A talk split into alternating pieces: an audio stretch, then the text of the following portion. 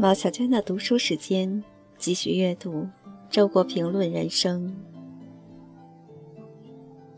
五，寻常的苦难。一，我们总是想，今天如此，明天也会如此，生活将照常进行下去。然而，事实上，迟早会有意外事件发生，打断我们业已习惯的生活。总有一天，我们的列车会突然翻出轨道。天有不测风云，不测风云乃天之本性。人有旦夕祸福，旦夕祸福是无所不包的人生的题中应有之意。任何人不可心存侥幸，把自己独独看作例外。二，人生在世，总会遭受不同程度的苦难。世上并无绝对的幸运儿，所以不论谁想从苦难中获得启迪，该是不愁缺乏必要的机会和材料的。世态炎凉，好运不过尔尔。那种一交好运就得意忘形的浅薄者，我很怀疑苦难能否使他们变得深刻一些。三，幸福的反面是灾祸，而非痛苦。痛苦中可以交织着幸福，但灾祸绝无幸福可言。另一方面，痛苦的解除未必就是幸福，也可能是无聊。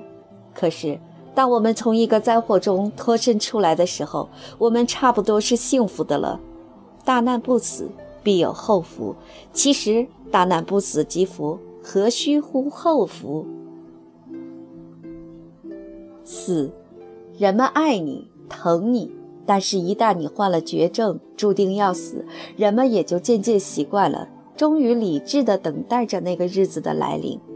然而，否则又能怎么样呢？望着四周依然欢快生活着的人们，我对自己说：人类个体之间痛苦的不相通，也许正是人类总体仍然快乐的前提。那么，一个人的灾难对于亲近的和不亲近的人们的生活几乎不发生任何影响，这就对了。五，幸运者对别人的不幸或者同情或者隔膜，但是比两者更强烈的也许是侥幸。幸亏遭灾的不是我。不幸者对别人的幸运或者羡慕或者冷淡，但是比两者更强烈的也许是委屈。为何遭灾的偏是我？六，不幸者需要同伴。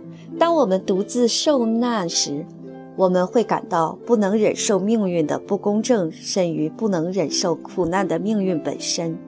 相反，受难者人数的增加，仿佛减轻了不公正的程度。我们对于个别人死于非命，总是玩叹良久。对于成批杀人的战争，却往往无动于衷。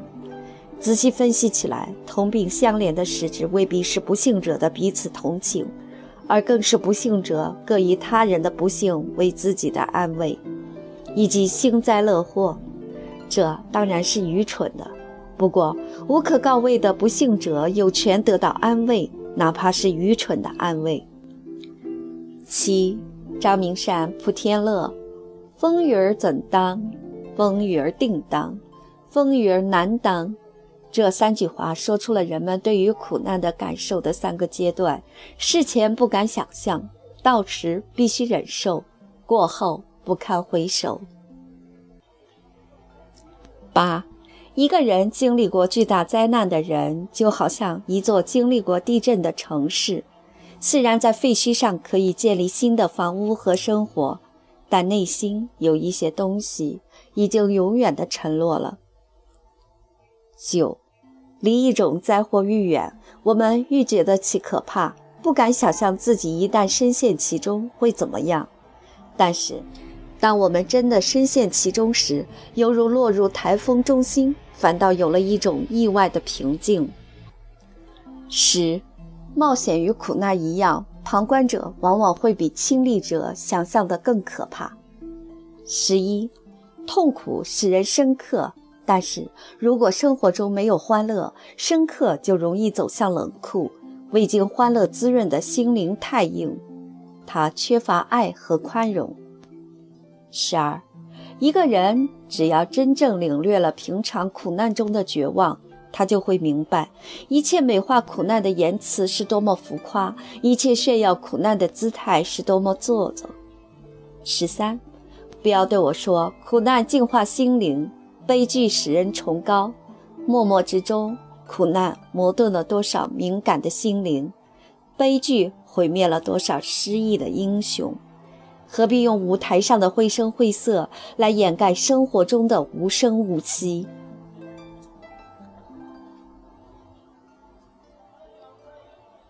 浪漫主义在痛苦中发现了美感，于是为了美感而寻找痛苦、夸大痛苦，甚至伪造痛苦。然而，假的痛苦有千百种语言，真的痛苦却没有语言。十四，事实上，我们平凡生活中的一切真实的悲剧，都仍然是平凡生活的组成部分。平凡性是他们的本质，诗意的美化必然导致歪曲。十五，人天生是软弱的，为其软弱而犹能承担起苦难，才显出人的尊严。我厌恶那种号称铁石心肠的强者，蔑视他们一路旗开得胜的骄横。只有以软弱的天性勇敢地承受着寻常苦难的人们，才是我的兄弟姐妹。十六，我们不是英雄，做英雄是轻松的，因为它有净化和升华；做英雄又是沉重的，因为他要演戏。我们只是忍受着人间寻常苦难的普通人。十七，面对社会悲剧，我们有理想、信念、正义感、崇高感支撑着我们。我们相信自己在精神上无比的优越于那迫害乃至毁灭我们的恶势力，因此我们可以含笑受难，慷慨赴死。我们是舞台上的英雄，哪怕眼前这个剧场里的观众全都浑浑噩噩，是非颠倒，我们仍有勇气把戏演下去，演给我们心目中绝对清醒公正的观众看。我们称这观众为历史、上帝或良心。可是，面对自然悲剧，我们有什么呢？这里没有舞台，只有空漠无际的苍穹。我们不是英雄，只是朝生暮死的众生。任何人间理想都抚慰不了生老病死的悲哀，在天灾人祸面前，也谈不上什么正义感。当史前人类遭受大洪水的灭顶之灾时，当庞贝城居民被维苏威火山的岩浆吞没时，他们能有什么慰藉呢？地震、海啸、车祸、空难、瘟疫、绝症，大自然的恶势力轻而易举地把我们或我们的亲人毁灭。我们面对的是没有灵魂的敌手，因而不能以精神的优越自慰，却愈发感到了生命的卑微。没有上帝来拯救我们，因为这灾难正是上帝亲手降下。我们愤怒，但无处泄愤；我们冤屈，但永无伸冤之日；我们反抗，但我们的反抗孤立无助，注定失败。然而，我们未必就因此倒下。也许，没有浪漫气息的悲剧是我们最本质的悲剧；不具英雄色彩的勇气是我们最真实的勇气。在无可告慰的绝望中，我们咬牙挺住，我们挺立在那里。没有观众，没有证人，也没有期待，没有援军。我们不倒下，仅仅是因为我们不肯让自己倒下。我们以此维护了人的最高的，也是最后的尊严。人在大自然等于神，等于虚无面前的尊严。十八。面对无可逃避的厄运和死亡，绝望的人在失去一切慰藉之后，总还有一个慰藉，便是在勇敢承受命运时的尊严感。由于降在于我们的不是任何人间的势力，而是大自然本身，因此，在我们的勇敢中体现出的乃是人的最高尊严，人在神面前的尊严。十九。面对苦难，我们可以用艺术、哲学、宗教的方式寻求安慰。在这三种场合，我们都是在想象中把自我从正在受苦的肉身凡胎分离出来，立足于一个安全的位置上，居高临下的看待苦难。艺术家自我对肉身说：“你的一切遭遇，包括你正遭受的苦难，都只是我的体验。人生不过是我借造化之笔写的一部大作品，没有什么不可化作它的原素材。”我有时也许写得很投入，但我不会忘记，作品是作品，我是我。无论作品的某些章节多么悲惨，我依然故我。哲学家自我对肉身说：“我站在超越时空的最高处，看见了你所看不见的一切。我看见了你身后的世界，在那里你不复存在。你生前是否受过苦，还有何区别？”在我无边广阔的视野里，你的苦难稍纵即逝，微不足道，不值得为之动心。宗教家自我对肉身说：“你是卑贱的，注定受苦，而我将升入天国，永享福乐。”但正在受苦的肉身忍无可忍了，他不能忍受对苦难的贬低，甚于不能忍受苦难，于是怒喊道：“我宁愿绝望，不要安慰。”一切偶像都沉默下来了。二十，人生中不可挽回的事儿太多，既然活着，还得朝前走。经历过巨大苦难的人有权利证明，创造幸福和承受苦难属于同一种能力。没有被苦难压倒，这不是耻辱，而是光荣。二十一。如同肉体的痛苦一样，精神的痛苦也是无法分担的。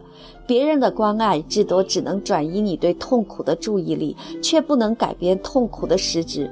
甚至在一场共同承受的苦难中，每人也必须独自承担自己的那一份痛苦。这痛苦并不因为有一个难友而有所减轻。二十二。对于别人的痛苦，我们的同情一开始可能相当活跃，但一旦痛苦持续下去，同情就会消退。